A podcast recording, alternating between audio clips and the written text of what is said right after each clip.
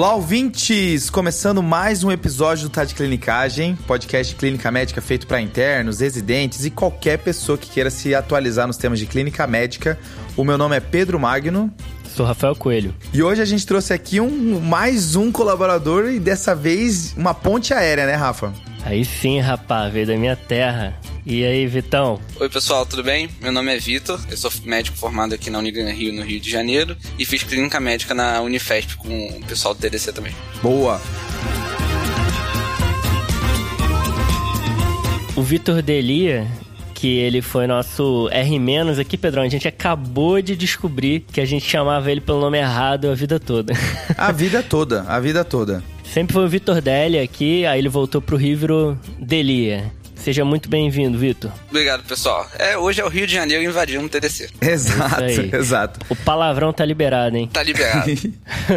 a gente trouxe o Vitor Deli aqui para falar sobre um assunto que o TDC ainda não trouxe, que é sobre pancreatite aguda, né? O nosso foco nesse episódio é falar sobre o manejo inicial, né? Como o paciente se apresenta, como fazer o diagnóstico e o que a gente precisa fazer inicialmente ali nos primeiros dias. Isso quer dizer que a gente exclui algumas coisas, né? A gente não vai falar sobre aquelas complicações tardias da pancreatite, que é um mundo à parte, né? Acho que a gente tem que ir com calma nesse assunto aqui, porque é muita coisa e também é para não mexer no, no brilho do cirurgião que ouve a gente, né? Se a gente começar a falar de colecistectomia aqui, talvez dê ruim, hein? Exatamente. É um mundo e é muito importante ter um cirurgião de confiança do seu lado aí para te ajudar. Boa, aí já começou fazendo o filme dele aqui.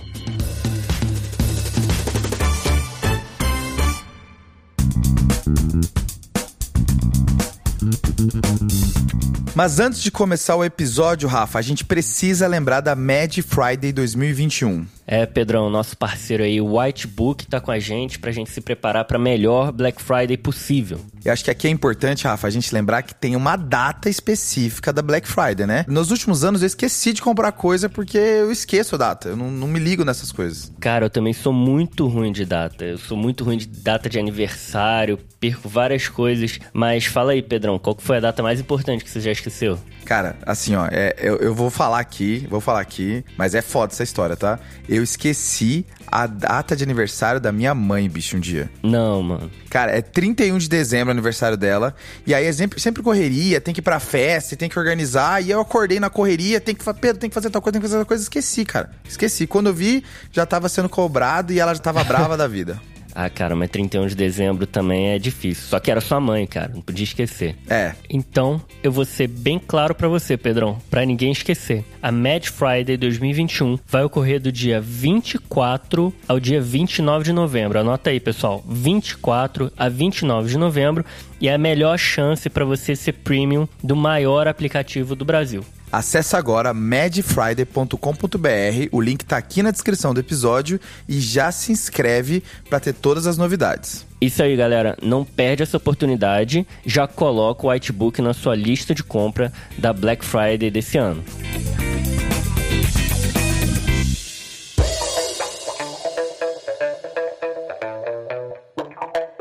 Voltando pro episódio aqui, a gente vai falar nesse episódio quatro clinicagens sobre pancreatite aguda. A primeira é como fazer o diagnóstico. A segunda, ressuscitação volêmica analgesia. Terceiro, como nutrir esse paciente.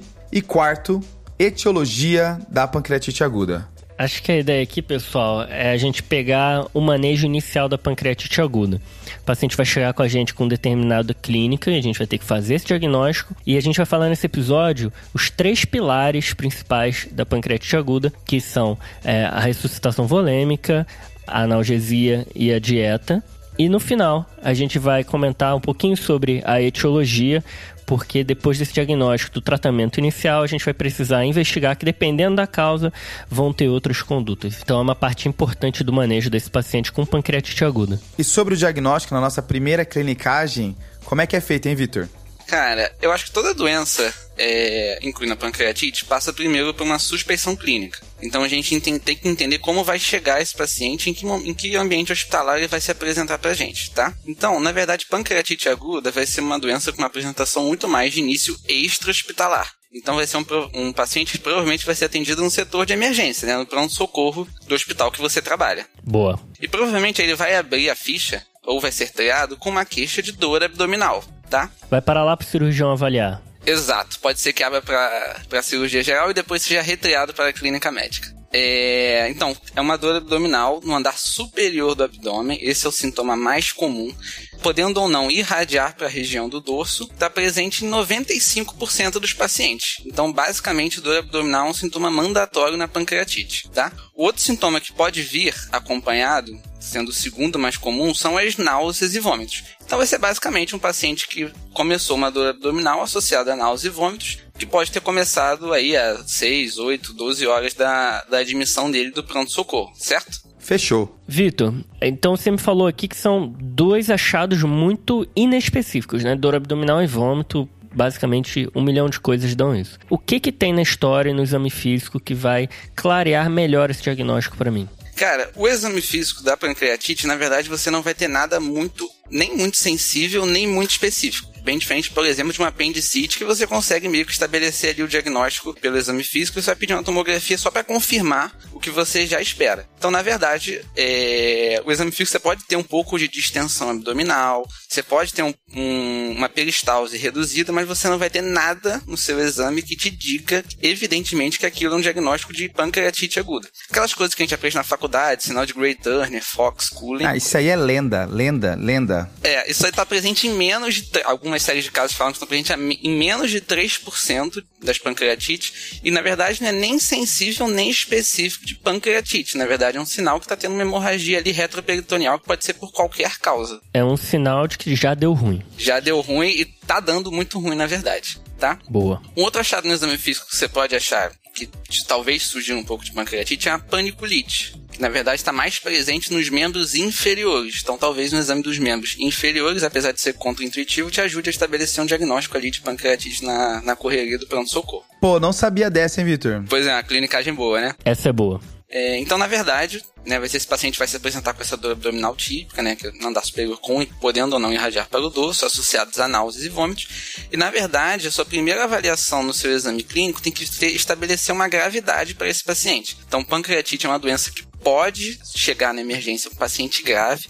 Então você tem que ver se o paciente está mal perfundido, hipotenso, taquicárdico, taquipneico, que a taquipneia na pancreatite aguda pode ser explicada ou por uma inflamação diafragmática ou por realmente uma síndrome né, de desconforto respiratório. E também talvez por conta da própria inflamação, né? CIRS. Com certeza. Não, a pancreatite, que, é, que, é, que ela é crucificada toda vez que o pessoal fala CIRS, né? Porque quando a gente fala de CIRS, geralmente a gente fala de infecção, né? E aí fala, ah, mas cuidado, CIRS pode fazer em causas não infecciosas também, como pancreatite. É o exemplo, né? É o exemplo, é sempre pancreatite, sempre, é sempre, sempre martelado ela. pancreatite aqui. Sempre ela. Então, na verdade, você estabelecer no seu primeiro atendimento a gravidade seu paciente vai te ajudar, na verdade, aonde você vai conduzir. Será que você pode perder um pouquinho mais de tempo ali na anamnese, no seu exame físico no consultório, ou você tem logo pedir para esse paciente para a sala vermelha para poder iniciar uma ressuscitação vonêmica, mesmo que você não tenha um diagnóstico muito definido, só pela clínica que o paciente está se apresentando, tá bom? Acho que o que é marcado aqui, Vitor, depois de perceber que o paciente não está grave, né, é uma dor a esclarecer, né, é como você mencionou, a dor não necessariamente precisa ir para a dor, fazer aquela dor em faixa que às vezes a gente acha que tem que ser obrigatório, né? Mas não é. Mas o problema é que o diagnóstico diferencial aqui é muito amplo, né? Com certeza. Porque dor na faixa superior vai ter colecistite, dispepsia. Ali a gente vai ter vários órgãos possíveis para doer e o pâncreas é só mais um, né? Quando o apêndice inflama, ele não tá perto de muita coisa. O pâncreas está no meio ali, de fígado, de estômago, um monte de coisa que pode que faz diagnóstico diferencial. Então acho que a ideia é essa, né? O exame físico e a anamnese não é por si só o suficiente para a gente fazer o diagnóstico de pancreatite, mas é o suficiente para a gente suspeitar. E aí eu suspeitei, a partir da anamnese, exame físico, as coisas que o Vitor aqui comentou. O que, que eu faço agora, Vitor? Eu peço o famoso barrigograma? Exato, pessoal. Então, na verdade, o exame físico, como o paciente vai se apresentar com uma queixa muito inespecífica no pronto-socorro, ele te ajuda a fechar um pouco o diagnóstico de dor abdominal. Então, um exame físico de um paciente com pancreatite é bem diferente de uma apendicite, de uma diverticulite, de uma colecistite, que você vai ter sinais ali mais específicos que você consegue ver no seu exame e que vão ali afunilar um pouquinho o seu diagnóstico para você não precisar pedir todos os exames do mundo para poder fechar uma suspeita é, etiológica nesse momento.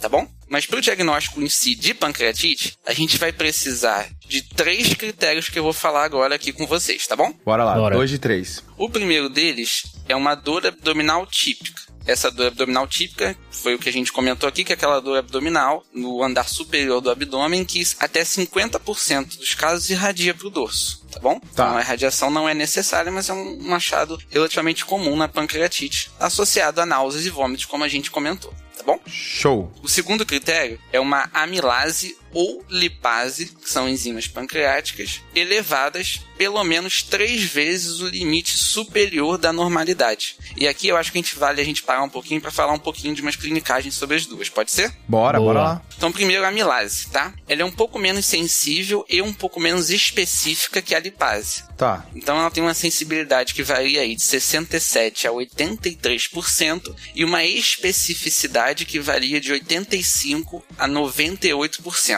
Uma coisa que eu acho legal é que a gente sempre tem que pensar em três causas de pancreatite aguda com amilase normal, tá bom? São elas as seguintes. A amilase é uma enzima que ela tem uma meia-vida um pouco menor. Então pode ser que uma pancreatite com uma dor que já esteja durando mais de 24 horas possa vir com uma amilase negativa. Show. Pelo próprio clearance dessa enzima no corpo, tá bom? Então, às vezes, a, a lipase um pouco maior, a amilase um pouco menor, você já tá imaginando que pode ser por causa dessa questão da meia-vida, né? Exato. E vai ser algo que você vai inferir pela sua história clínica. Um paciente já tá 36, 48 horas com dor, pode ser que venha com uma amilase normal, certo? Boa. O que mais que faz amilase não tão alta? A segunda causa é álcool. Até 20% das pancreatites induzidas por álcool podem vir com amilase normal, tá? Por uma dificuldade do pâncreas ali que já está meio, meio danificado pelo álcool em produzir essa enzima, certo? Fechou. E a segunda causa, que eu até me surpreendi, que pode, em até 50% dos casos, pode vir com amilase normal,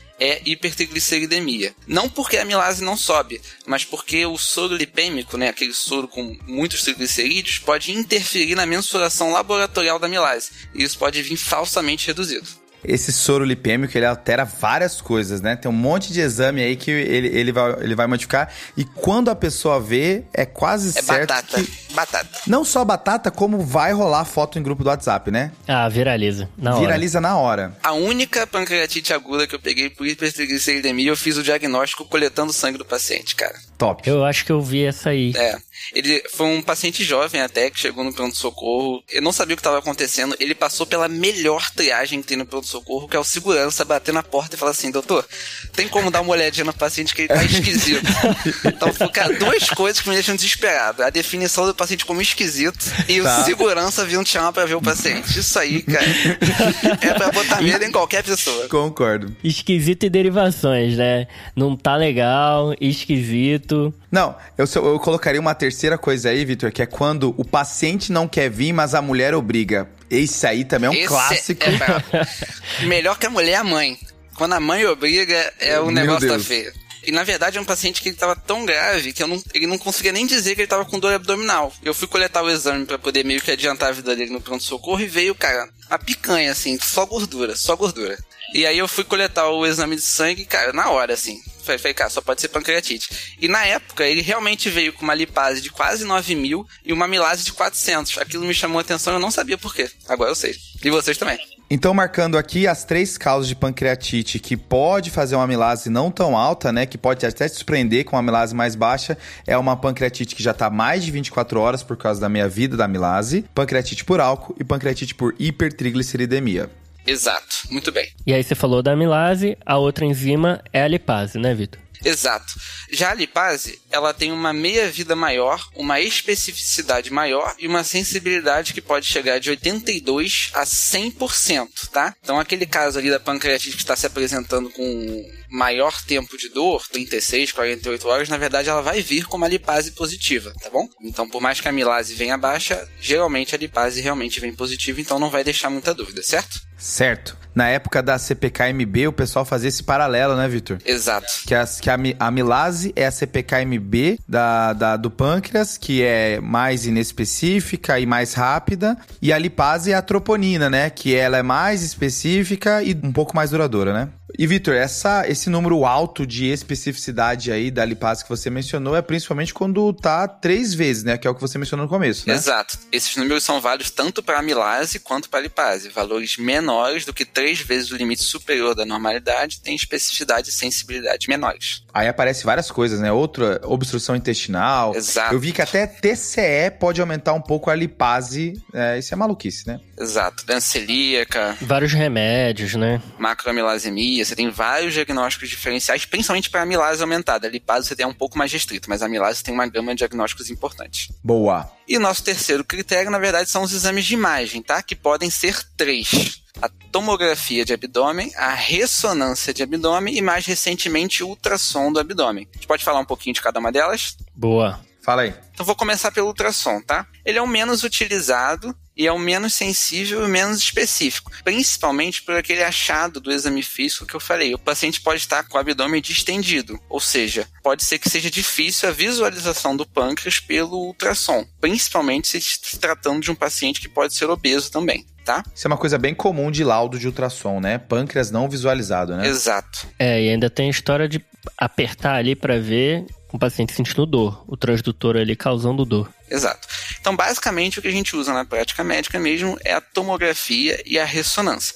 A tomografia é mais utilizada pela praticidade, é um exame mais rápido e mais disponível de ser feito, tá bom? Mas eu queria destacar só uma vantagem da ressonância em relação à tomografia, que a ressonância você consegue visualizar necrose pancreática sem contraste. Tá? Tá. Sem o gadolínio. Então, um paciente que você suspeita ali que tem alguma necrose, um paciente que se apresente mais grave, que você consiga fazer uma ressonância, pode ser que ela te dê algumas informações que a tomografia, num primeiro momento, não vai te dar. Ou se tratando de um paciente que tem uma doença renal crônica, em que você não vai poder utilizar o contraste, ele está estável e vai conseguir fazer um exame ali que pode durar uns minutos a mais, pode dar uma informação extra sobre a presença de necrose pancreática, tá? Show. Necrose pancreática é essa que pode se apresentar nos momentos iniciais da pancreatite, tá? É um pouco contra-intuitivo, o pessoal acha que necrose é uma complicação tardia. Então, na verdade, você pode ter uma pancreatite aguda com poucos dias ou horas de evolução e já com necrose pancreática. Então, Vitor, só para revisar, você falou de três critérios agora, né?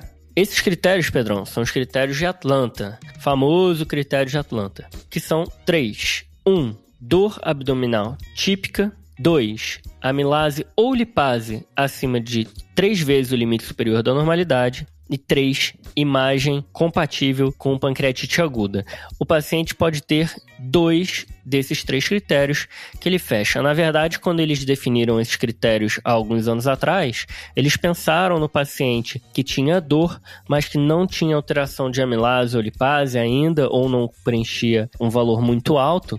E aí a imagem entrou com um terceiro critério para aumentar a acurácia diagnóstica da pancreatite aguda. Acho que a ideia aqui é reforçar que você não vai obrigatoriamente precisar de imagem, né? Ele é, a pancreatite é até aquela, aquela brincadeira que é um dos poucos ites do abdômen que você consegue fechar só com o exame laboratorial, né? Porque apendicite, diverticulite, colicitite, tudo vai precisar. Mas a, a, a pancreatite você fecha o diagnóstico só com clínica e laboratorial e a imagem pode te ajudar, né? Um, um cenário que a imagem ajuda bastante, né, Vitor? É, é quando o paciente não, às vezes, não consegue falar, né? Por exemplo, paciente de UTI paciente que você, que você não consegue coletar a história dele direito. E um cenário que eu vi que é importante também a imagem, a imagem contribui, é na cetoacidose diabética, né? Que pode dar dor abdominal, a própria cetoacidose, e pode aumentar a amilase. Aí você pode ficar meio na dúvida, putz, isso é só da cetoacidose ou isso é, pode ser o pâncreas que descompensou a cetoacidose?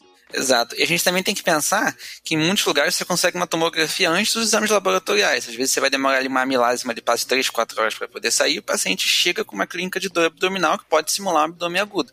Então, muitos desses pacientes já vão fazer uma tomografia de abdômen, independente de você achar que é uma pancreatite, só para esclarecer o diagnóstico. Então, é um exame que, na verdade, a maioria dos pacientes que chegam no, no pronto-socorro com pancreatite vai acabar recebendo mesmo, vai acabar ganhando. E tem alguma situação que o exame pode atrapalhar? Assim, o paciente chega com dor abdominal, fez o exame de imagem e aí veio normal, não veio alteração no pâncreas. Isso pode acontecer? O que, que você viu sobre isso, Vitor? Boa, Rafa, muito bom. Então, na verdade, o esse exame de imagem tem um time. Então, os exames, tanto a tomografia quanto a ressonância, eles devem ser feitos após 48 a 72 horas do início da dor Tá?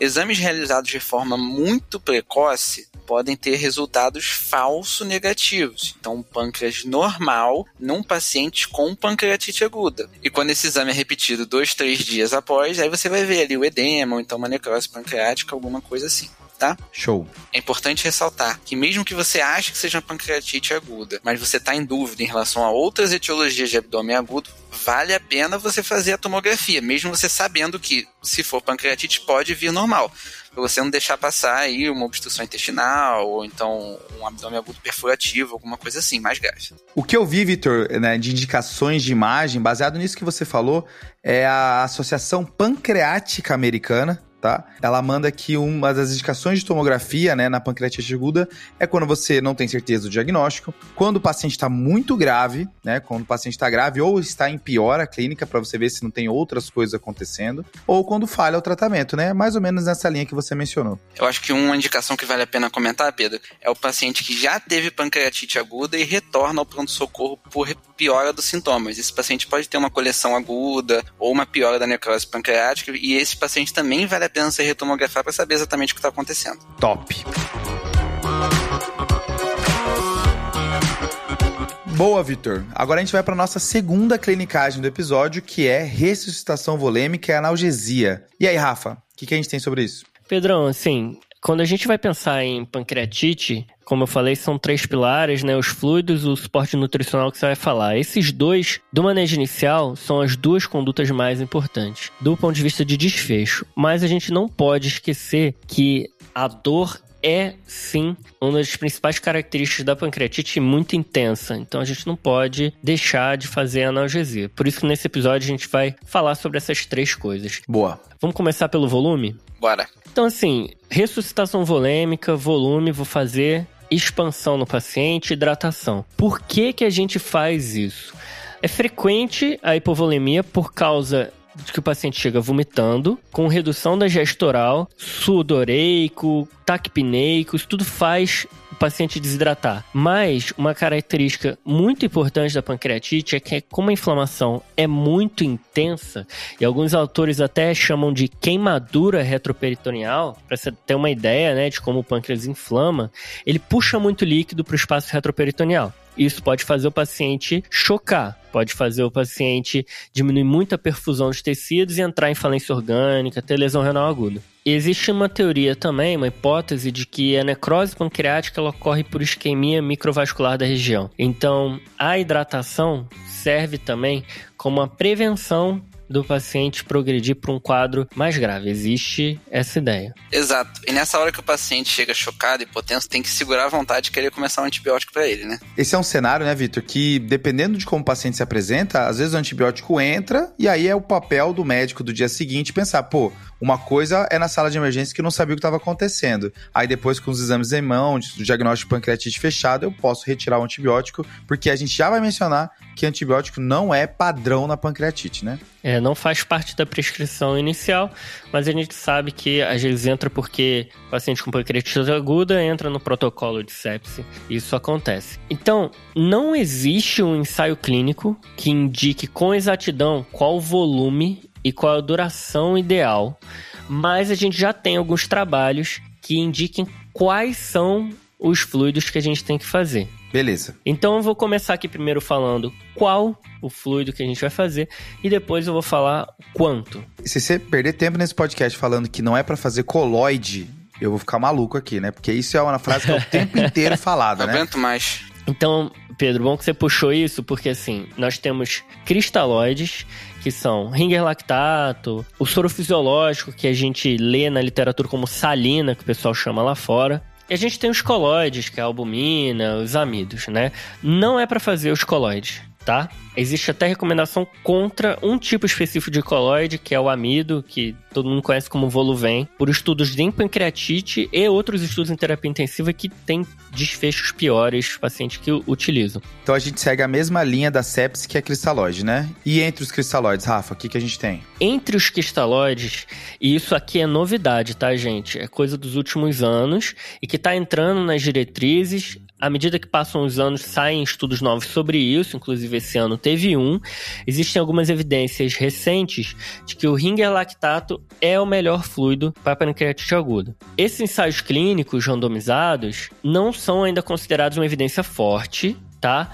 Mas eles mostraram que o ringer pode reduzir CIRS e um deles hospitalização e internação na UTI. Então a gente é, vê já é, a Sociedade de Pancreatologia, né, que o Pedro comentou, recomendando. A Associação Americana de Gastroenterologia não faz recomendação, tá? Mas cita que o Ringer foi melhor em, em, alguns estudos e que talvez tenha benefício. E parece ser um movimento, assim, da literatura para esse sentido de priorizar o ringer lactato no paciente que tem pancreatite aguda. Boa. Rafa, eu acho super importante falar isso porque é uma intervenção que a gente consegue fazer de forma rápida, prática. Basta você optar é, dentre as soluções que você tem no pronto-socorro pelo ringer lactato. Então acho que é fundamental realmente essa atualização dessa conduta. Se já, se mesmo que seja coisas novas e não tão contundentes, mas existe essa tendência, né? E, a, e existe essa opção, né? Acho que a preferência vai ser pelo ringer mesmo.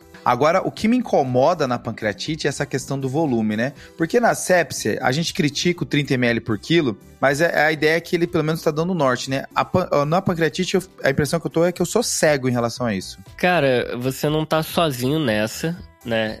A gente, quando vai ler sobre isso, a gente encontra dois jeitos na literatura. Algumas diretrizes orientam guiar por metas hemodinâmicas, e aí dessas diretrizes, umas comentam quais seriam as metas e outras não, só falam que tem que ser o Early Goal Directed Therapy, né, que é o EGDT, famoso lá pela sepse. E a gente vai ver diretrizes que vão até falar como a gente vai prescrever. As duas formas, assim, tem poucas evidências, tá? Não existe um valor exato ideal e cada estudo fez de um jeito. A Associação Internacional de Pancreatologia e a Americana do Pâncreas, em 2013, orientou iniciar 5 a 10 ml por quilo hora até que uma meta hemodinâmica fosse atingida. E aí eles colocaram ali frequência cardíaca menor que 120, uma PAM entre 65 e 85, débito urinário ali maior que meio ml por quilo hora e um hematócrito entre 35 a 44%. Esses valores, eles ajudam a gente a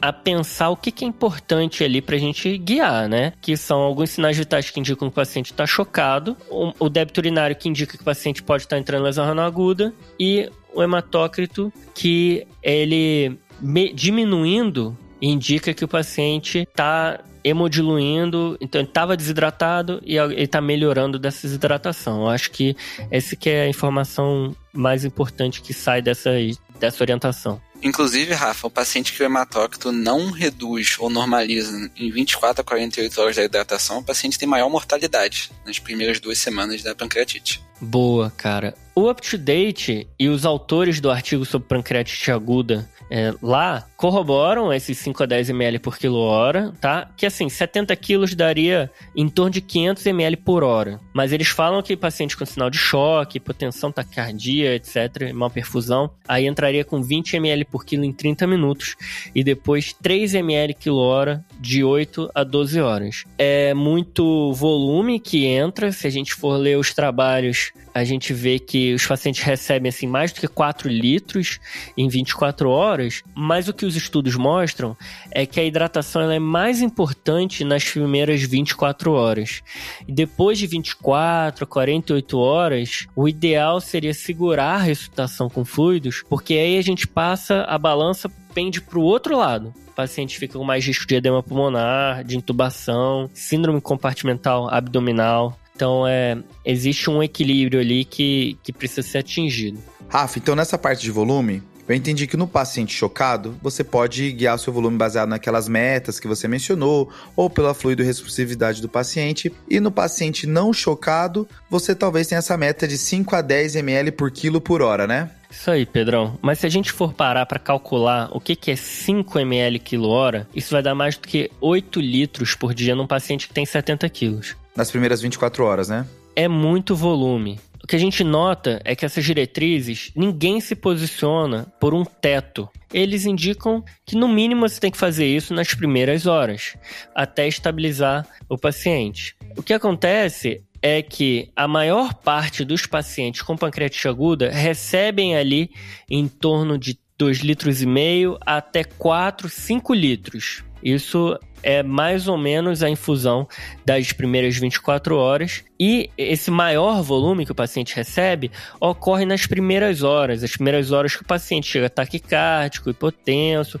que ele chega mais instável, tá? Mas a gente realmente não tem é, uma resposta exata de qual seria a faixa ideal. A gente faz esse volume no início e reavalia o paciente a cada seis horas até atingir metas de boa perfusão e estabilidade clínica. Boa. Rafa, a minha opinião sobre essas 3, 5, 10 ml quilo hora é que isso nem, nem deveria constar nos guidelines. Eu acho que você tem que avaliar o paciente beira-leito com parâmetros dinâmicos, é muito difícil você colocar um parâmetro estático para pacientes muito distintos. Então, um paciente que chega com pancreatite com insuficiência cardíaca grave é muito diferente de um paciente de 25 anos que vem na emergência com pancreatite. Então, na verdade, eu acho que a mensagem é que você não tem que se ater muito a, aos valores. Você tem que se ater ao fato de que esse paciente precisa de hidratação, ela precisa acontecer nas primeiras 24 horas, tem uma solução que é a solução de escolha, que é o ringer lactato, e você tem que avaliar ele de 6 em 6, de 4 em 4, até de 1 em 1 hora, se o seu plantão estiver tranquilo, para você fazer ali o mais próximo do que o seu paciente precisa.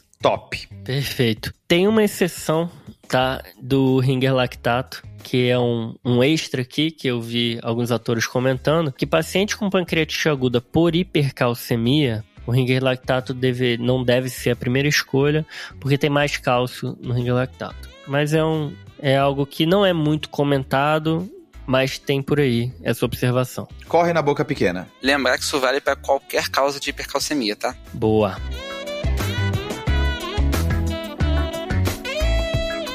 E analgesia, Rafa? Aí, Pedrão, eu fiquei um pouco decepcionado quando fui ler sobre esse tema, porque parece, por um lado, que as diretrizes não estão ligando muito para saber o controle da, do, da dor do paciente. O que machuca um geriatra, né? A real é essa, né? Machuca. Dor não é um sintoma prognóstico, né? Então, o paciente que chega gritando no pronto-socorro, ninguém bota na sala de emergência. É diferente do cara que chega em delírio, que chega com dispneia. Então, assim, o paciente está com dor não significa que ele vai evoluir pior por causa desse achado dor. E aí ele acaba sendo é, deixado de lado e outros pacientes entram na frente. Isso é um problema. Por um lado, eu fiquei decepcionado de ninguém comentar sobre isso, porque parece que não estão ligando muito, mas por outro, é um indicativo de que a gente tem que tratar a dor da pancreatite como qualquer outra dor do pronto-socorro, tá? Show. Existe muita polêmica em relação aos opioides, principalmente a morfina. Isso vem de um estudo, Vitor, de 88, 1988, que foram pacientes que fizeram CPRE, manometria do esfíncter de e fizeram doses baixas de morfina que são muito menores que realmente as que a gente faz na prática, e aí aumentou a pressão, a frequência, ou seja, causaria espasmos do esfíncter de Oddi. O que poderia piorar a pancreatite, né? Isso. Rafa, acho que isso é mais uma questão de prova de residência do que de vida real, né? E que nem devia cair mais nas provas de residência, sabe? Porque tá cada vez mais claro que muitos trabalhos experimentais e, e trabalhos que não, que não são focados em desfechos clínicos, eles podem mais atrapalhar do que ajudar. Existe uma revisão até da Cochrane de 2013 que olhou cinco opioides e chegou à conclusão de que eles podem ser apropriados sim para o tratamento da pancreatite aguda e que não há atualmente diferença no risco de complicações ou efeitos adversos graves em comparação com outros analgésicos. Mas assim, faltam estudos maiores, melhores, mas a literatura ela vai nesse movimento, sabe? As diretrizes, as sociedades falam que não existe evidência e que tem que usar se for preciso, se o paciente tiver com a dor intensa para tal. Top. Agora, uma coisa que eu achei legal foi até a Sociedade de Emergência Americana que comenta. Eles comentam ali de outras analgesias. Lembram que os anti-inflamatórios tem que tomar cuidado e não deve fazer, porque esses pacientes muitas vezes evoluem com lesão renal aguda. Quem já tá com a lesão renal aguda, aí realmente não é para fazer. E eles lembram das outras formas de, de analgesia que não é intravenosas, né? Então, analgesia epidural, que pode ser uma alternativa ali na, na, proposta multimodal do tratamento da dor. O PCA, né? Famoso, aquele que o paciente fica apertando o botãozinho quando sente a dor. E eles também comentam a mesma coisa que eu já falei, que não existe uma analgesia preferencial e que a gente deve se guiar por diretrizes de manejo de dor. Então não, não tem nada específico para o pâncreas que a gente possa fazer ou deixar de fazer.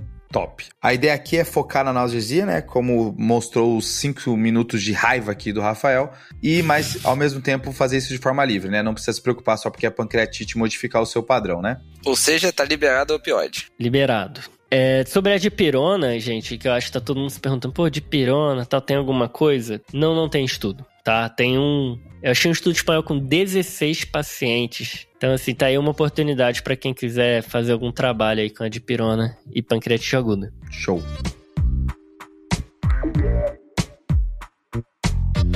Então vamos para a terceira clinicagem, talvez a mais polêmica, a nutrição. Fala aí, Pedro. Então, Vitor, é, é um assunto assim que parece as coisas estarem se clareando um pouco mais, as coisas já estão um pouco mais fechadas, assim, as coisas estão um pouco mais acordadas, principalmente quando a gente compara com o que o, a parte do volume do Rafa, que ninguém se conversa direito, mas aqui essa parte da dieta já está um pouquinho mais encaminhada. Porque até a década de 70, o que a gente achava é que era o seguinte: não dê comida para o paciente com pancreatite. Quando você der comida, você vai ativar as enzimas pancreáticas, vai piorar a pancreatite, vai piorar a cascata de inflamação e tudo vai ser pior. Só que isso era muito baseado em trabalhos não com humanos, né? Depois até foi visto que pacientes com pancreatite aguda eles liberam menos enzima pancreática, mas aos poucos foram lançando alguns estudos nos últimos 30 anos mostrando que dá para você dar dieta para esse paciente sem precisar se preocupar tanto, né? E aí a gente começou a perceber que tem até alguns estudos que mostraram um melhor benefício do paciente quando ele faz dieta nas primeiras 24 horas. Então,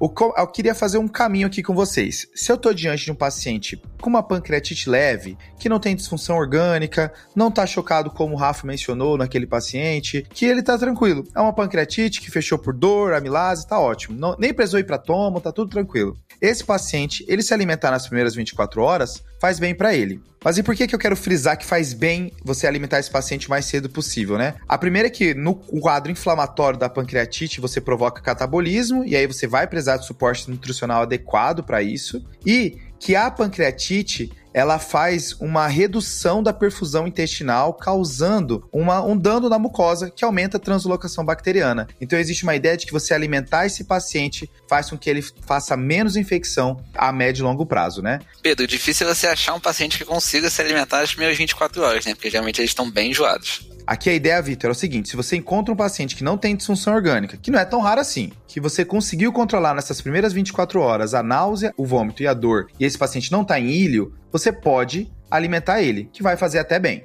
Top é um paciente crítico, né, Pedrão? Então, como qualquer paciente crítico, a dieta é importantíssima e está cada vez mais sendo estudado isso que você falou, né? A relação do paciente estar tá recebendo uma nutrição ali enquanto está grave mesmo e como aquilo pode ajudar a, a, ele ter desfechos clínicos melhores. Acho que a pancreatite aguda não é diferente do que as outras doenças que são graves. Boa. Mas de fato, como o Victor mencionou, é difícil esse paciente conseguir estar tá totalmente controlado nessas primeiras 24 horas. Então a nossa meta aqui é você de 3 a 5 dias você está dando um tempo para esse paciente para ver se ele vai conseguir se alimentar pela, pela via oral. Passando disso, aí você tem que tomar uma decisão eu vou ter que nutrir esse paciente de outra forma, porque por via oral eu não vou conseguir, beleza? Pedro, então você quer dizer que é melhor passar uma sonda e já começar a dieta no primeiro dia, é isso? Aqui, Vitor, a ideia é via oral, tá? Se for para passar sonda, dá para você esperar um pouquinho para ver se esse paciente consegue ganhar por via oral. Isso foi um achado de um estudo de 2014 é, chamado Python, que ele tentou comparar exatamente isso. Será que dieta no início é tão bom? Será que não é melhor eu colocar uma sonda nas primeiras 24 horas, alimentar esse paciente, do que ficar esperando para ver ele tomar, ele decidir a hora de comer? E aí ele comparou, então, uma sonda nas primeiras 24 horas versus deixar o paciente comer na hora que ele quer, dando um prazo máximo de 3 dias. E foi visto que não teve diferença de hospitalização e mortalidade nesse estudo, tá? Então, a princípio, hoje a conduta é: se o paciente consegue comer pela boca sozinho nas primeiras 24 horas, ótimo. Mas você vai ter que tomar a decisão de passar uma sonda ali pelo terceiro a quinto dia. Esse é um ponto que o pessoal diverge. Tem local que fala que no terceiro dia é o seu dia de decisão, tem local que fala que no quinto dia é o seu dia de decisão. Então, é entre o terceiro e o quinto dia, aí você vai ter que falar, pô, dei seu tempo, não consegue comer ainda, continua vomitando, continua com dor ou continua até mesmo grave, vou passar uma sonda. E aí, se nem na sonda ele conseguir, é aí que a gente parte pro NPT, né? Aqui é o seguinte, então, é primeiro ponto sobre isso, né? Que tem muita gente que se empolga com nutrição parenteral. Esse até tem, tem artigos de revisão que criticam que muitas pessoas ainda usam muita nutrição parenteral na pancreatite, o que mostrou um pior desfecho em relação à sonda nasoenteral. Então, a nutrição é, por via endovenosa, ela é pior do que a nutrição enteral. Ela tende a maior mortalidade, tende a maior infecção, maior tempo hospitalar. Então, você sempre vai tentar nutrir esse paciente primeiro via sonda, caso ele não consiga vir pela boca, tá? Então, esse estudo Python aí, o estudo da cobra, da serpente, falou que dá para esperar um pouquinho para passar a sonda. Mas se for passar a sonda, vai colocar aonde, Pedrão? É, a sonda vai ficar parar no estômago ou vai passar? É nasogástrica ou é nasoentérica? Pois é, Rafa, essa parte também assim é uma parte que já trouxe polêmica, né? Porque antes a gente imaginava que quanto mais longe da, do esfíncter de Jorge melhor, porque você não estimula as enzimas pancreáticas. Toda aquela história de você com medo de estimular enzimas pancreáticas e piorar a pancreatite. Mas a gente viu que não tem tanta diferença. Os estudos de pancreatite, e, e, aqui eu vou citar um estudo de 50 pacientes, mas os estudos em geral não são estudos enormes, assim, com mais de 100, 200 pacientes. É, a gente vê vários estudos desses e acaba que a gente se baseia muito em revisões temáticas que agrupam eles, né? Como você mesmo mencionou, esse estudo de dipirona com poucas pessoas, né? Mas esse estudo de 50 pessoas, a gente percebeu que você deixar a sonda nasogástrica ou você forçar a sonda a ficar naso-jejunal, não teve diferença para desfechos voltados para o paciente. Então, foi a mesma coisa, né? E sendo que, às vezes, para você deixar a sonda naso-jejunal, você vai precisar fazer isso via endoscópica, isso pode atrasar o recebimento de dieta do paciente. Então, a ideia é, dá para fazer a nasogástrica. Entendi, Pedrão. O que eu vi de um algoritmo diferente, Rafa, foi o seguinte, ó, você tentou dieta via oral paciente, ele não conseguiu aceitar, vomitou, teve dor, e aí você já tá no terceiro dia, tá na hora de passar a sonda. Passou a sonda nasogástrica, ele continua refratário, ele continua tendo sintoma, não conseguiu tolerar a sonda, aí você pode tentar progredir essa sonda para fazer a nasojejunal de repente pode ser que isso ajude na ideia de evitar a nutrição parenteral. E aí, se mesmo assim ele não consegue, ou você não conseguiu deixar a sonda nasovaginal, ou esse paciente continuou é, não tolerando a dieta, aí você vai para nutrição parenteral. Maravilha, Pedrão. Então, resumindo, jejum é coisa do passado, agora a moda é nutrir o paciente de cara eu esperava uma rima, e aí sem a rima ficou muito ruim, né, Rafa? Para mim basta referência ao funk carioca, já que a gente tem dois aqui hoje. Beleza. E aí, passando essa referência, a gente vai falar da, do tipo de dieta que o paciente tem que receber, né? Porque se ele está tendo uma pancreatite inflamada do pâncreas, que é onde tem um monte de enzima aí para digerir gordura, etc. E aí, vai ter que fazer uma dieta com pouca gordura? Vai ter que fazer uma dieta já, entre aspas, ali, digerida? Como é que é essa história? Aqui sobre o tipo de dieta, Rafa, o que a gente vai precisar fazer é o seguinte, ó. Primeiro eu vou falar sobre dieta oral, depois eu falo sobre sonda, tá? Beleza. Sobre dieta oral, isso aqui ainda não tá claro, sabe? Qual é a melhor dieta oral? O que, que a gente sabe, com certeza? Que no, nesse primeiro momento, o paciente vai precisar de uma dieta com um baixo teor de gordura e um provável baixo teor de resíduos, tá? Baixa gordura, baixo resíduo. O que a gente não sabe é aquele padrão da dieta qual que vai ser o para ele. Lembra que tem dieta líquida, dieta leve, dieta geral? Isso, o que a gente tem de mais antigo, mais conservador, é você fazer uma dieta leve e vai progredindo aos poucos, tá? Mas isso acabou que fez com que o paciente fique mais tempo no, no, no, hospital, que não é, não é uma coisa favorável, né? E aí tem alguns estudos mais recentes que ainda não são definitivos, então por isso que ainda tem muita polêmica sobre esse assunto, mostrando que você começar com dieta geral foi tão bom quanto o paciente ele tolerou da mesma forma. Então esse é um assunto ainda em, em discussão, não está bem estabelecido. A tendência mais atual é começar em dieta geral, mas a, a, estratégia conservadora é fazer uma dieta leve e ir progredindo aos poucos. Essas duas dietas, tanto a leve quanto a geral, sem gordura e sem resíduo. Melhor do mundo seria a gente atingir a meta calórica do paciente com ele tolerando bem qualquer que seja a dieta, né? Boa. Talvez começar com dieta geral, aí se ele não tolerar, volta para leve, começa a escalonar. Acho que dá para individualizar aqui, né? Beleza. E a dieta interal, Pedrão? Como é que faz? Aqui na sonda, Rafa, a gente tem um pouquinho mais de consenso, tá? Se você teve que passar sonda, a maneira como você vai fazer essa alimentação é padrão. Não precisa mudar o tipo de dieta é, via enteral baseada no, no fato do paciente ter pancreatite. Não precisa ser aquelas dietas oligoméricas que são mais fáceis de ser absorvidas, nada disso, tá? Acho que fechou então, né, Pedro? E agora a gente vai para nossa quarta clinicagem do episódio, que é etiologia da pancreatite, né, Vitor? Então, Pedro, a essa altura do campeonato, a gente já fez o nosso diagnóstico de pancreatite, a gente já começou a tratar o nosso paciente, e a pergunta que tem que vir à nossa cabeça é: por que, esse paciente fez uma pancreatite? Tá? Então, a gente tem várias etiologias. Tem três etiologias que são as mais comuns. Então, a litíase biliar, que pode chegar de 40% a 70% dos casos. A segunda etiologia mais comum, que é relacionada ao álcool, pode chegar a 30% dos casos, e a hipertrigliceridemia, que é bem menos comum, de 2 a 5% dos casos.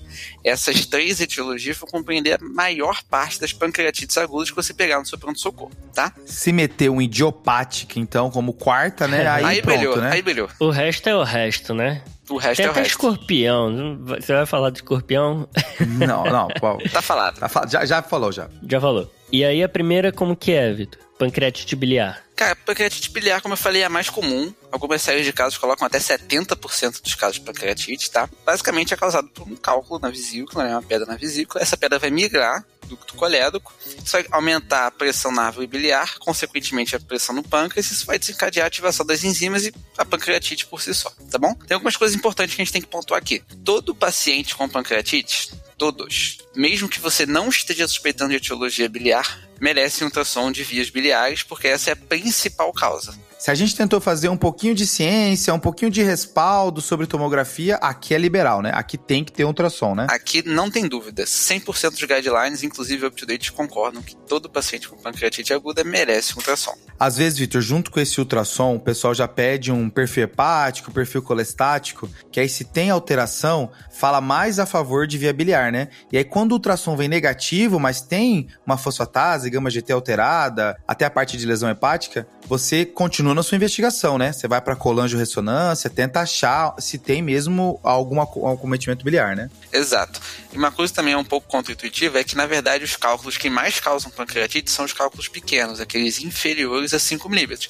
Na verdade, é o cálculo que sai da vesícula, né? Então, esses são os principais cálculos que podem causar pancreatite. Uma coisa interessante também de comentar no exame físico é que essa dor abdominal em barra, quando ela é mais localizada no hipocôndrio direito, também fala um pouco mais a favor da etiologia da, de pancreatite biliar, tá bom? Fechou. A segunda causa mais importante é o álcool. E aqui a gente não tá falando daquela cervejinha do brasileiro de final de semana, não, tá? Um paciente ter pancreatite aguda por álcool, ele tem que tomar de 40 a 50 gramas de álcool por dia por um período superior a 5 anos. E ainda assim, os pacientes que fazem consumo dessa dose de álcool, mesmo assim, a minoria deles vai desenvolver pancreatite, tá? Isso é uma coisa que, que eu achei interessante, porque o consumo de álcool relacionado a BIND, né, que é o, o toma vários, uma grande quantidade em um só dia, não tá tão relacionado à pancreatite aguda, né? É mais esse uso crônico mesmo, né? Não tá, mas engana um pouco, porque esse paciente que fez uma ingesta grande de álcool pode chegar na emergência vomitando e pode ter uma amilase, uma lipase elevada só por conta dos vômitos, tá? Então, nesse caso, talvez aí o exame de imagem te ajude um pouco nessa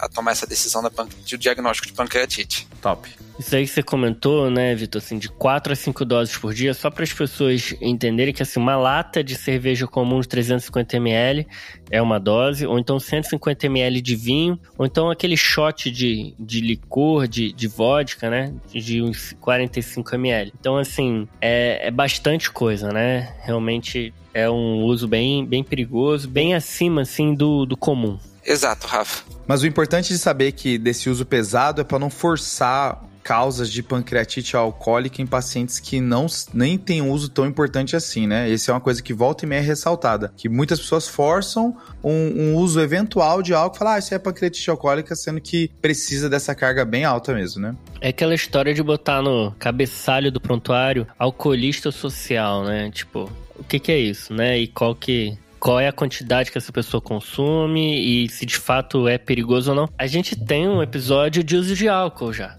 Isso aí, Rafa, episódio número 90. As pessoas estão acompanhando quiserem saber um pouco mais. Lá tem muita informação nesse episódio, viu? Esse episódio tá top. Pra fechar aqui, Rafa, eu acho que só é importante a gente, então, a gente amarrar aqui. Não é um paciente que fez um uso eventual de álcool, então é um paciente que já consome álcool de forma regular há pelo menos 5 anos e que não importa o tipo do álcool que ele consome, mas que ele consuma qualquer tipo de 4 a 5 doses de forma regular, tá? Boa. Então, primeira biliar, segunda álcool e a terceira. Cara, a terceira é a hipertrigliceridemia, tá? Então, os pacientes que têm pancreatite por níveis dos triglicerídeos aumentados, tá? Então, como a gente falou, é uma causa de pancreatite com amelase normal, tá? E geralmente ocorre com triglicerídeos acima de mil. Um dado que consegue te ajudar um pouquinho nessa etiologia no exame físico é a presença de chantelasmas. Mas às vezes a gente sabe que é algo que é um pouco complicado de você avaliar no nível, a nível de pronto-socorro, tá? Então o Vitor já meteu um paniculite, agora tá mandando um chantelasma. Beleza. Qual então, é a né? próxima, né?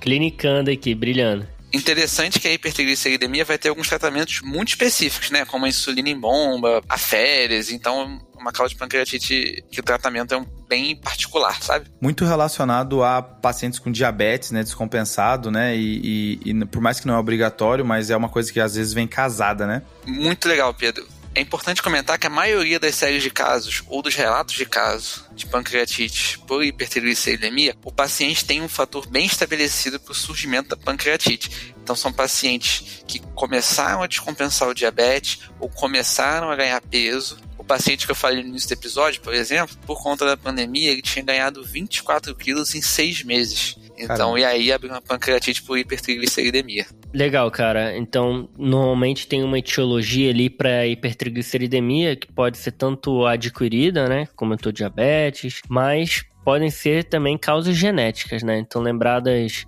causas familiares que possam dar essa hipertrigliceridemia é sempre importante investigar, pelo menos perguntar se na família tem caso de triglicerídeo muito alto. É uma coisa que é bacana é que às vezes a epidemiologia um pouco, ajuda um pouco, né? Que o, o paciente mais velho é mais álcool, paciente mais novo mais triglicerídeo. Isso muda um pouquinho as curvas, né? Baseado na idade. Mas fechado, a gente tem esses três casos bem estabelecidos, então o paciente vai ter que ir atrás de se tem alteração na via biliar, vai ter que ir atrás do uso de álcool, vai ter que ir atrás do triglicerídeo, né? Se negar tudo, Vitor, se você tá diante do paciente não tem nada disso. Tamo na raridade. Cara, e aí você vai ter algumas etiologias mais raras, tá? Dentre as etiologias mais raras, eu queria dar um enfoque especial para medicamentosa, tá? Top. Você tem uma lista gigante de medicamentos que são relacionados ou que podem causar pancreatite. Eu vi que essa lista tem 500 itens. Cara, é muito item. E aqui, na verdade, eu queria destacar um medicamento que a gente acha que dá muita pancreatite e, na verdade, não dá tanta pancreatite assim primeiro, tá? Já sei o que você vai falar. Já sei o que você vai falar. GLP-1. Exatamente, o GLP-1. Os glutides da vida, né? Os glutides. Cara, são medicações que, assim, tem sua, sua aplicabilidade, principalmente obesidade e na diabetes com múltiplos fatores de risco cardiovasculares, tá? E o FDA lançou uma nota dizendo que, apesar de no passado essas medicações tenham sido muito associadas à pancreatite, no momento, com as meta-análises mais recentes, a gente tem dados inconsistentes para dizer que essas medicações causam tanto pancreatite quanto câncer de pâncreas. Então, se você tiver indicação de usar um análogo de GLP-1, tanto para tratamento da sua obesidade quanto diabetes, a princípio, a pancreatite não é para ser uma, uma, preocupação, tá bom? Show. A gente comentou um pouquinho disso no, no episódio 112, com a doutora Nathalie, convidada, que é o tratamento sobre obesidade e tratamento medicamentoso, né? Do uso de análogo de GLP-1 e essa relação com, com essa doença. E aí, assim, apesar das listas ter 500 nomes, nem todos a gente vai ter causalidade, né? A gente tem 30 bem estabelecidos causalidade, o resto é mais associação que a gente não tem certeza. De qualquer forma, o paciente chegou com lista de remédio, vai ter que bater se esse remédio causa ou não pancreatite. Vai ter que checar aí nos aplicativos, como, por exemplo, o Whitebook, né? Que a gente já mencionou. Boa. Mas o que eu fico puto dessa lista, tá? O que eu não gosto dessa lista é IECA. IECA é sacanagem, tá? IECA fazer pancreatite, isso aí é lenda urbana, tá? Isso é lenda urbana. Quanto mais comum um medicamento é e mais usado é, mais ele vai aparecer nas listas dessas coisas. Hepatite, pancreatite, porque um monte de gente usa. Então, é, agora, provar a causalidade aí é, são outros 500, né? E aqui eu vou dar uma dica legal. É, sobre como estabelecer a causa caso você pense que o, a sua pancreatite é medicamentosa. Então você tem uma lista de quase 500 medicamentos que podem dar pancreatite, tá? Só que esses medicamentos têm causas muitas vezes distintas. Então, por exemplo, o ácido valproico, que é uma das medicações que mais bem, mais bem estabelecidas que causam pancreatite. O mecanismo de, de lesão pancreática dele é por acúmulo. Então, por exemplo, um paciente que chega no pronto-socorro começou a tomar um ácido valproico há três dias e você acha que essa pancreatite é pelo ácido valproico, provavelmente não porque na verdade a pancreatite por ácido valproico precisa que esse medicamento se acumule no organismo. Então você vai demorar de semanas a meses para conseguir desenvolver uma pancreatite por ácido valproico. Diferente da sulfa, por exemplo. Na sulfa você tem um mecanismo alérgico que causa pancreatite. Então um paciente que pode chegar com rash, eosinofilia no pronto-socorro e ter pancreatite. Então você entender como o medicamento que você está suspeitando causa pancreatite, pode te ajudar um pouquinho a, a, realmente saber se é essa causa da pancreatite que você está investigando ou se não é. Esse é um diagnóstico que traumatiza o paciente, né? Se você falar ao paciente que ele teve pancreatite por conta de uma alergia, Aí ele vai contar isso o resto da vida. e fora a medicação, Victor, alguma coisa para destacar aqui? Então, Pedro, a gente na verdade tem ainda etiologias mais raras, como autoimune, genética, mas mesmo que a gente abranja todas elas, até 25, 30% dos pacientes podem ter o que a gente chama de pancreatite idiopática, que na verdade é quando você não descobre o porquê da sua pancreatite, tá? E aí, um exame ganha bastante importância aqui, que é o ultrassom endoscópico, em que você vai conseguir visualizar melhor ali a sua via biliar e às vezes identificar um tumor numa fase mais precoce ou um cálculo que acabou passando nos exames de imagem convencionais. E uma segunda coisa importante de destacar na pancreatite etiologia etiopática é que você tem alguns trabalhos que mostram que você fazer uma colecistectomia nesse paciente com pancreatite idiopática diminui recidiva. Então talvez, na verdade, a maioria das pancreatites idiopáticas também seja uma pancreatite biliar. Que a gente só não conseguiu fazer o diagnóstico, né? Exato. Uma coisa que eu acho legal legal dessa pancreatite idiopática é que, principalmente quando ela recorre, a pessoa tem mais uma vez pancreatite, aí o exame de imagem ele é obrigatório, assim, você tem que ir e tal, e provavelmente no melhor, tem um trabalho brasileiro, tá? Ele viu um aumento em duas vezes o número de casos de pancreatite por alteração anatômica quando você pega só os casos de recorrência tá? Comparando com os casos que dão só em uma vez, né? Então, caso recorreu, pode ser uma alteração anatômica, tem que pensar nisso, né? Então, só para só pra gente fechar aqui, todo paciente que chega com pancreatite aguda no pronto-socorro vai merecer ultrassom de vias biliares, dosagem de triglicerídeos, enzimas hepáticas, fosfatase alcalina gama GT, hemograma para a gente ver se ele está com hematócrito elevado, ureia, creatina, não se nega a ninguém, bioquímica com lactato e cálcio. Lembrando que hipercalcemia também é uma etiologia de pancreatite. E o cálcio aí vai servir também depois de 48 horas, até para entrar em critérios prognósticos, o famoso critério de Hanson, que entra o cálcio. Exato. E uma coisa legal da gente pontuar dos critérios prognósticos é que a gente tem uma infinidade de critérios para poder usar na pancreatite. Alguns você consegue fazer no primeiro dia do pronto-socorro, alguns você consegue esperar 48 horas para poder fazer. Só que eles são muito bons para predizer o paciente que vai ter pancreatite leve. Então, se o seu score de Hanson ou seja lá qual você optou por utilizar, diz que o paciente vai ter pancreatite leve, provavelmente realmente vai ser uma pancreatite leve. Agora, se ele aponta para pancreatite mais grave, ainda assim talvez essa pancreatite seja leve. Boa. Tem vários critérios aqui, né? Marshall, que vai avaliar a disfunção orgânica, o Atlanta, que vai avaliar se a disfunção orgânica persiste ou não. Tem os critérios de UTI, né? O Apache, o Bicep também. Então, é ao gosto do freguês. Fechou, Vitor. Acho que a gente conseguiu passar pelas principais causas aqui, né? Dando destaque para o que é prevalente. E lembrando que cálcio e medicamento não é tão prevalente assim, mas vale, vale ir atrás e perguntar se tem alguma coisa envolvida, né? Exato.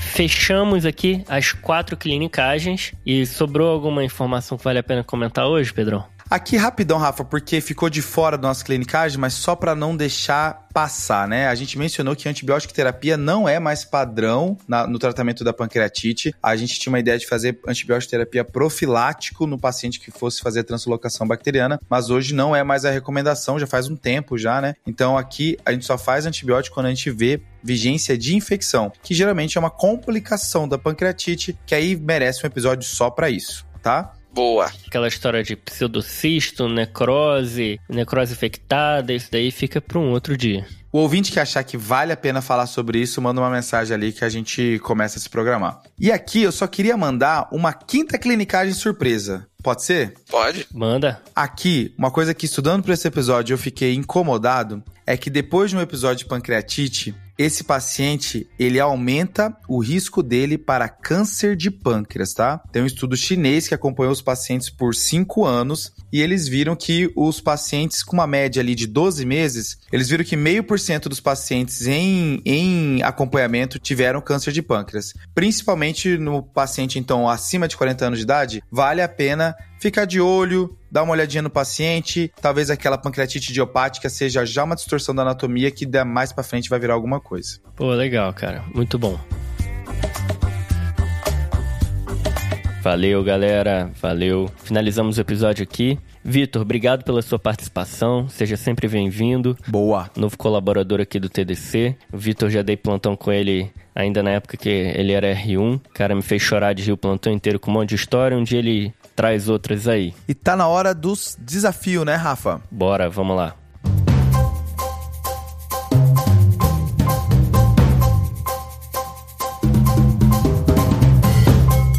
Desafio da semana passada, quem trouxe foi o Zé. Manda aí, Zé. Fala pessoal, aqui o Zé Marcos novamente para falar para vocês a resposta ao desafio. Lembram lá da semana passada, né, aquela paciente de 52 anos que tinha esquecido de usar a terapia antirretroviral só por uma semana e quando voltou começou um quadro encefalopático, a ressonância tinha aquela alteração difusa de substância branca, todo com leucoencefalopatia, com captação de contraste perivascular. Então, gente, essa paciente recebeu um diagnóstico final de uma encefalite CD8 positiva. O que é, que é essa doença? Essa doença é uma doença que vem sendo descrita mais recentemente. É uma doença que é um de componente inflamatório e ela é descrita nos pacientes que têm adesão à terapia. E essa é a história clássica. O paciente tem adesão à terapia, esquece um, dois, três dias, é o suficiente para ter uma replicação viral a gente acha que o mecanismo seja esse, uma replicação no sistema nervoso central e aí uma infiltração maciça linfocitária ocasionado pelo fato do paciente ser imunocompetente. E essa resposta inflamatória ela é tratada com corticoide, às vezes a gente faz corticoide e imunoglobulina e o paciente fica bem. A nossa paciente saiu sem déficit, tá? Meu Deus do céu, esse desafio do Zé, cara. Quem acertou foi o Igor Melo, que foi R- do Zé, né? Então teve um, tem um, uma malandragem aí, né? Tem uma marmelada ah, aí. rolou Um, rolou um insider trading aí entre os dois. É. Abraço, Falou, Igor. Igor. Abraço. Parabéns.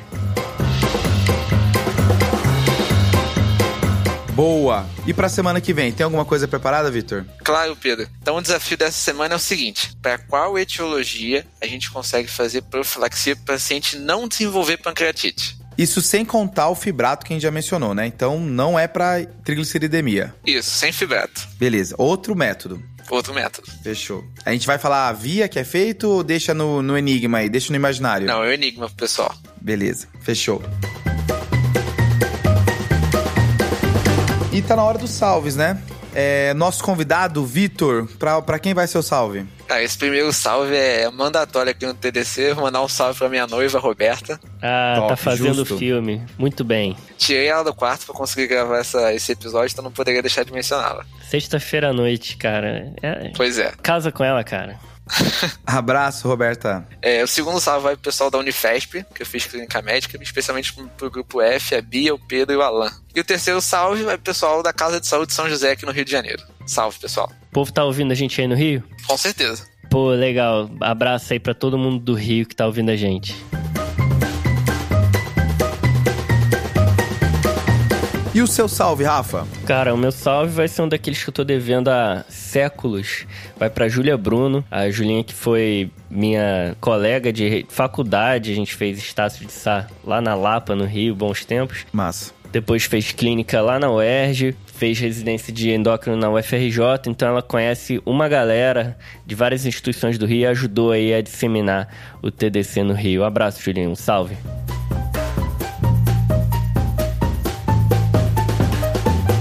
E o meu salve, Rafa, vai pro Thiago Fernando, tá? O Thiago Fernando, na verdade, ele pediu pra gente mandar um salve pro Ralhael Forne. Os dois são da Faculdade Pernambucana de Saúde, lá de Recife, e falou que o Ralhael, ele é o cara que mais divulga os episódios do TDC lá no grupo deles. Um abraço aí pros dois, pro Thiago e pro Ralhael. Boa, um salve, galera.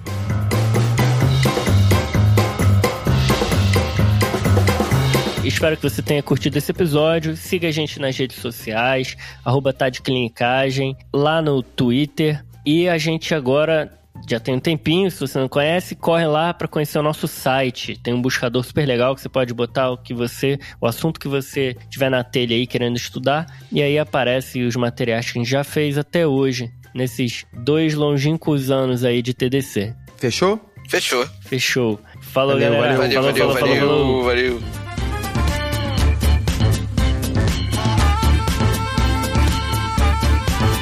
Esse podcast tem como objetivo educação médica. Não utilize como recomendação. Para isso, procure seu médico. Tá, tá, tá, tá?